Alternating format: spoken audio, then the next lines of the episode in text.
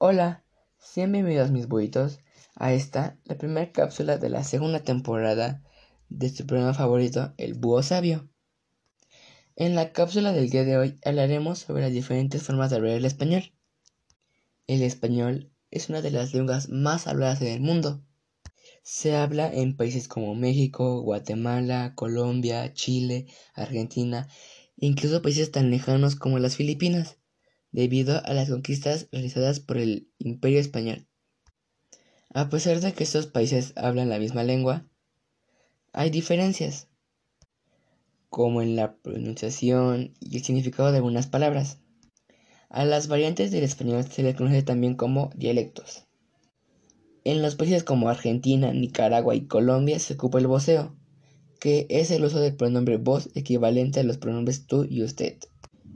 Otra cosa que diferencia a las variedades del español es el orden de las palabras o sintaxis. Un ejemplo de este es que en México se dice tú cómo estás y en Cuba se dice cómo tú está.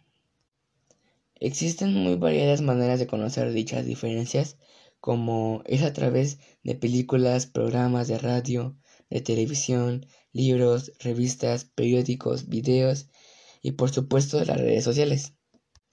¿Quién de ustedes no ha compartido una publicación, emitido un comentario y hasta entablar una amistad con nuestros amigos de habla hispana, de cualquier parte del mundo? A mí, por ejemplo, me gusta la manera de pronunciar las palabras y nombres extraños que le dan algunas cosas los españoles. Bueno, mis buitos, es todo por la cápsula del día de hoy. Espero que les haya gustado. Nos veremos hasta la próxima cápsula. Adiós, o como dirían nuestros hermanos de Chile, chao. No olviden que pueden volver a escuchar nuestros programas las veces que quieran en nuestra página oficial de YouTube y de Facebook.